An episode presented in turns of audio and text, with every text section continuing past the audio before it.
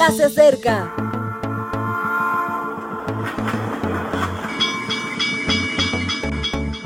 Partimos ya.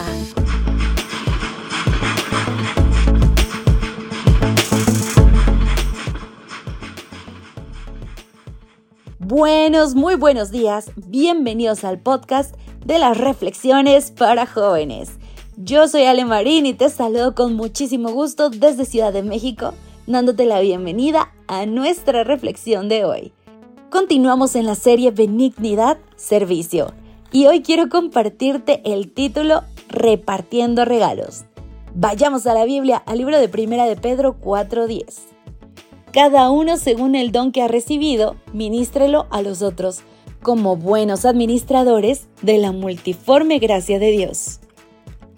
Un pastor tuvo un sueño. Soñó que era llevado por un ángel hasta el infierno. Allí vio una gran mesa con manjares y rodeada de multitud de personas.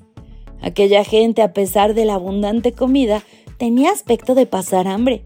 Presentaban una delgadez extrema y estaban famélicos. El pastor le preguntó al ángel la razón por la que no comían.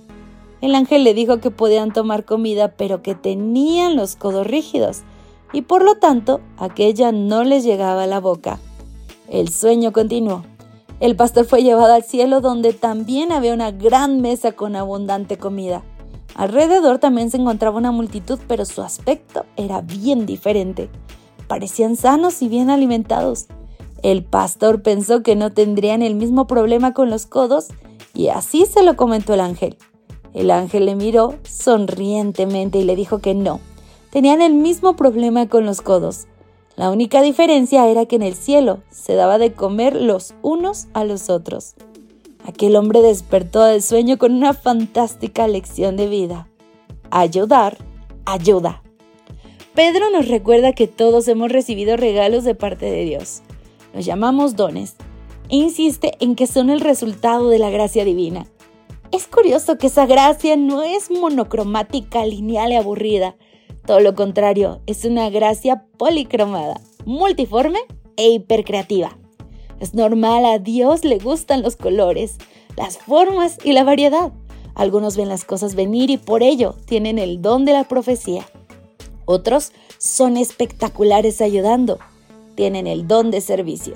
Y están los que de forma natural educan, el don de enseñanza, los que tocan tu corazón, el don de la exhortación los que saben distribuir y poseen el don de la generosidad, los que pueden coordinar el don de liderazgo, los que quieren a todos y tienen el don de la alegría.